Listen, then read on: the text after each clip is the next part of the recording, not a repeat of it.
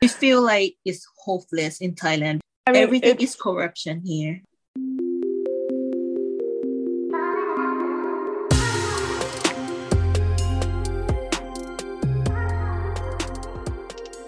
Hallo und herzlich willkommen zurück zu unserem Podcast Milk Tea Stories. Ich bin Juliane und in der heutigen Folge wird sich alles um Thailand und die Beweggründe für die Proteste in diesem Land drehen. Aber zuerst ein paar grundlegende Fakten. Seit über einem Jahr protestieren die Menschen im Zuge der Milk Tea Alliance gegen die Monarchie und die Militärregierung. Anstoß des Protests war unter anderem das Verschwinden eines jungen Satirikers und LGBTQ-Aktivisten, mutmaßlich unter Beteiligung der Regierung.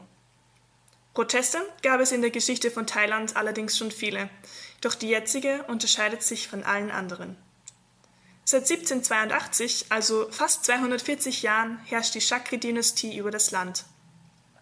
Bis zu einem Staatsstreich 1932 in einer absoluten Monarchie, danach in einer konstitutionellen Monarchie, in der sich jedoch Militär und Monarch bis heute gegenseitig an der Macht halten.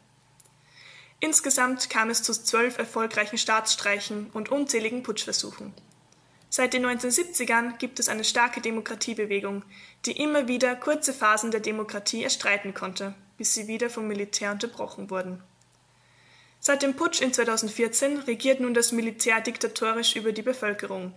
2016 bestieg der jetzige König Rama X. den Thron, der von der deutschen Boulevardpresse wegen seines exzentrischen Lebensstils und seinen wilden Partys in bayerischen Luxushotels Jet-Set-König getauft wurde. Während er eine Sammlung von über 80 Flugzeugen besitzt und es sich dank der Steuern seiner Untertanen im Ausland gut gehen lässt, gerät die wirtschaftliche Entwicklung, nicht zuletzt wegen der Corona-Pandemie, ins Stocken und immer mehr Thais leben in Armut.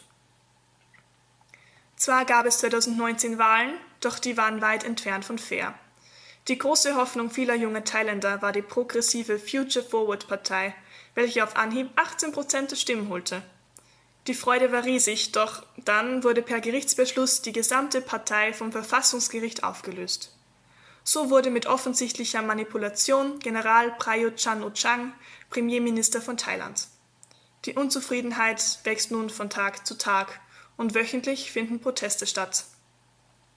Organisiert werden diese über etliche Social-Media-Kanäle, auch mit Hilfe des Hashtags Milk Tea Alliance Thailand, wo rechtzeitig Treffpunkt und Uhrzeit bekannt gegeben werden.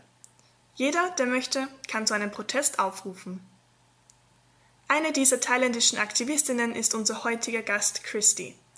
Ihr echter Name wird aus Sicherheitsgründen nicht genannt. Sie ist 24 Jahre alt, studierte International Relations und arbeitet derzeit für eine der Specialized Financial Institutions in Thailand. So, um, how did you become aware of the Milk Tea Alliance?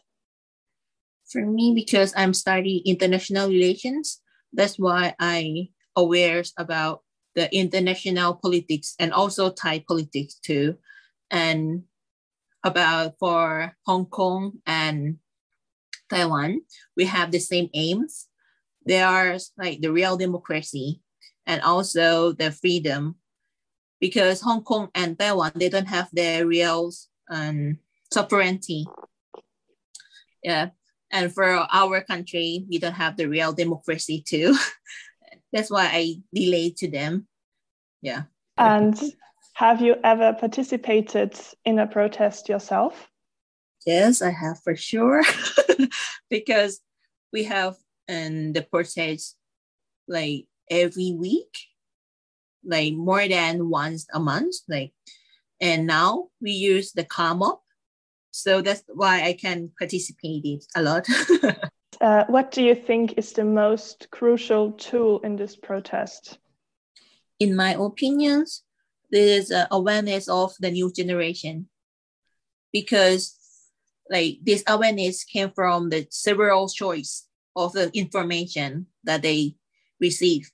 Like told you, like social media like Twitter, Facebook, and the online platform, there have many information like how the government corruption, the way and they, they have many con- information. That's what make the gener- new generation like more awareness.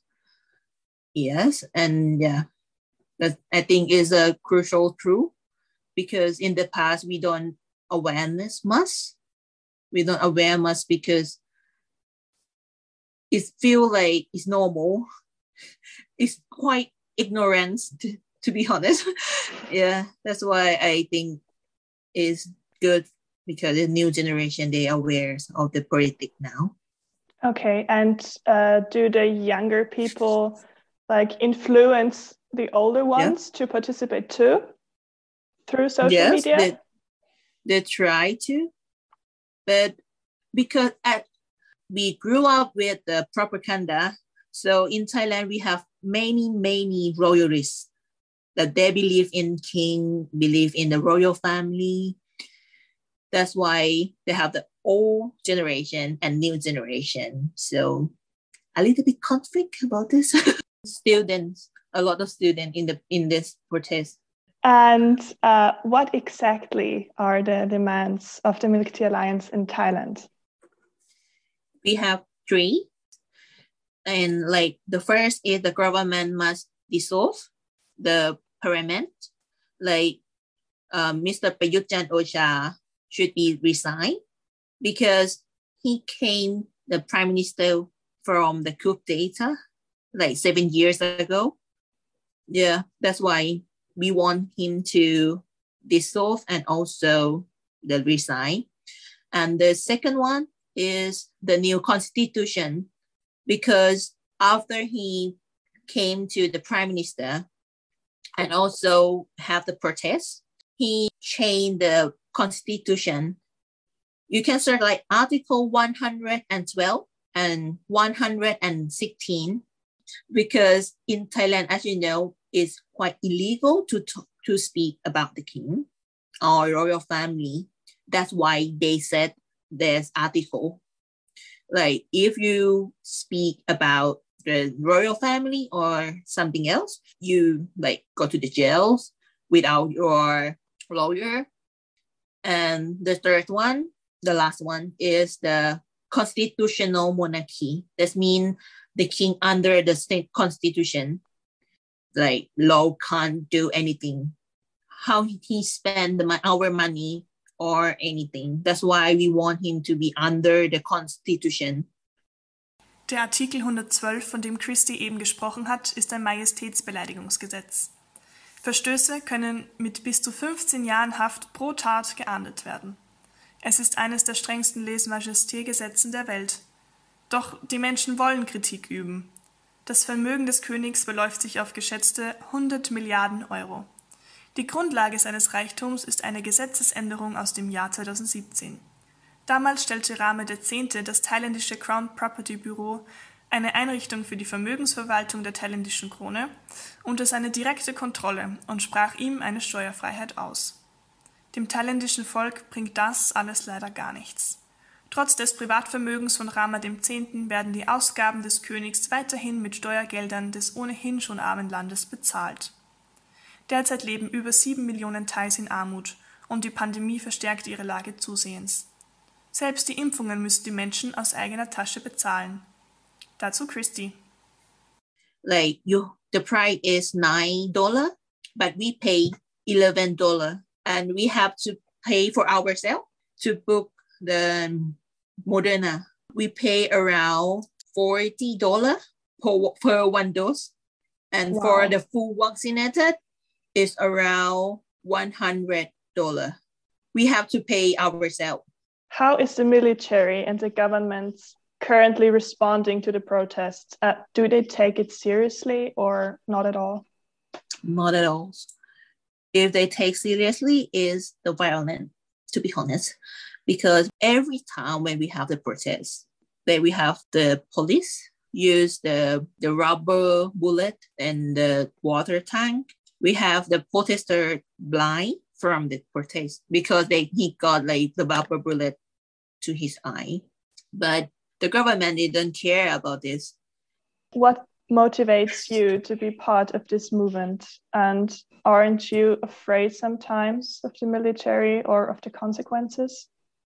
To be honest, uh, I have I am afraid, but it's a good afraid I think because I have to fight for the rights the future. And the motivation is in Thailand, we 40 years ago, we are the same nowadays. But other country, they are developing every day, every single day. In Thailand, we not not step forward at all. We just backward every day and every day. And life quality is I can't so that we have, to be honest. That's why I want to fight for my rights and about my future's daughter, son, or like the next generation, because I don't want them to grow up with the backward.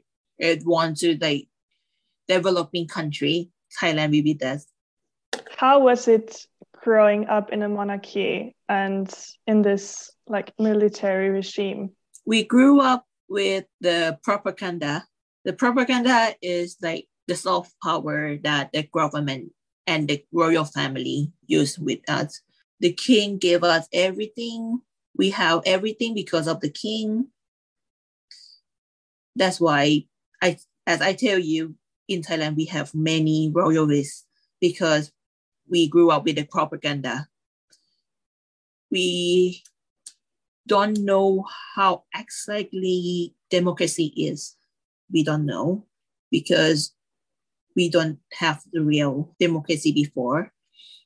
And we have realized that we are stay with the monarchy for a long time. Again, more awareness.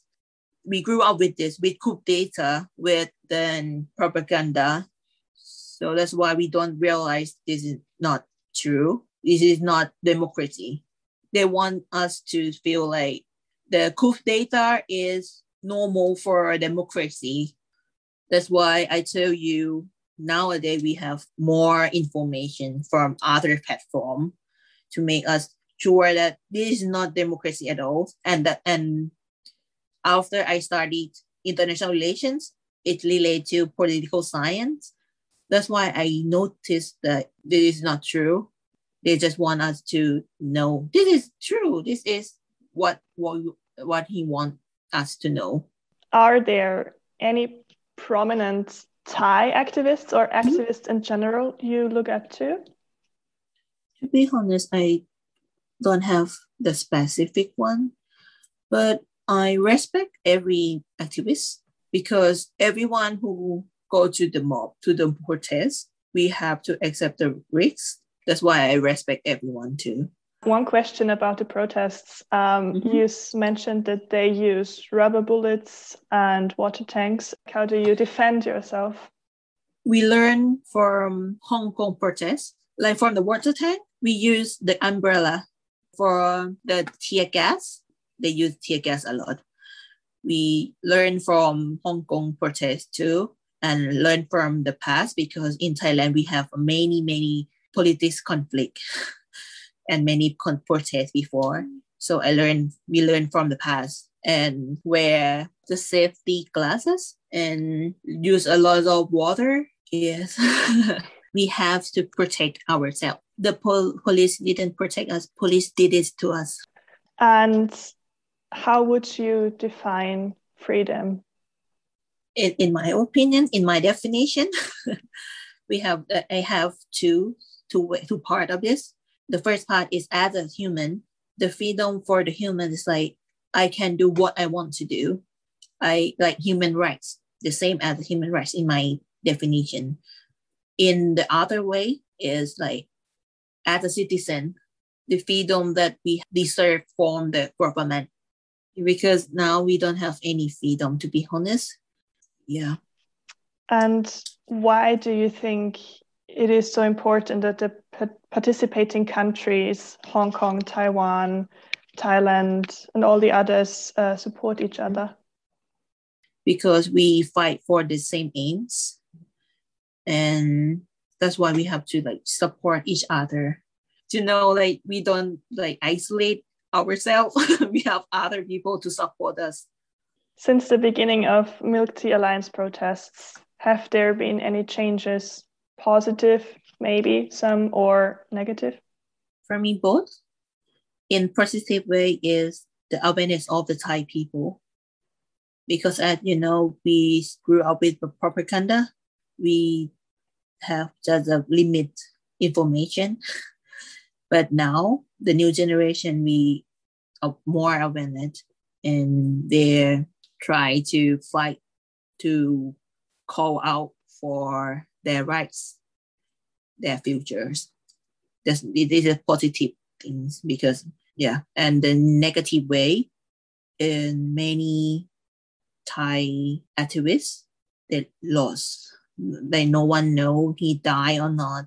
And the violence is made made the worst situation. and also in the prison with the mm. article from the article 112 like over 100 people. Yeah. This is a negative way because we don't want the violence. We don't want and someone die because of this. And uh, one last question. Um, i'm curious uh, does your mm-hmm. family know that you're a part of the milk tea alliance? Yes. Yeah. Because like i went to this protest and my mom noticed and my mom want to came with me yeah and there's a good sign because the old generation that i told you that they are royalists but when i told her what the government did what the king did and yeah they changed their mind and they want to join the protest yeah because politics is everywhere it's all around us I just want to let them know. In Thailand gehen im Gegensatz zu den anderen Milk Tea Alliance Ländern bis jetzt nur vermehrt junge Leute wie Studenten und Schüler auf die Straße. Der Grund dafür? Die ältere Generation erlebte noch den vorherigen König, den sie verehrten und dem sie treu ergeben waren. Doch nach und nach erkennen auch sie die Ungerechtigkeiten und wollen für mehr Freiheit und Demokratie kämpfen. Wie sich die Situation weiterentwickeln wird, ist ungewiss. Aber wie Christy so schön am Ende unseres Interviews sagte, aufgeben ist keine Option und die Hoffnung stirbt zuletzt.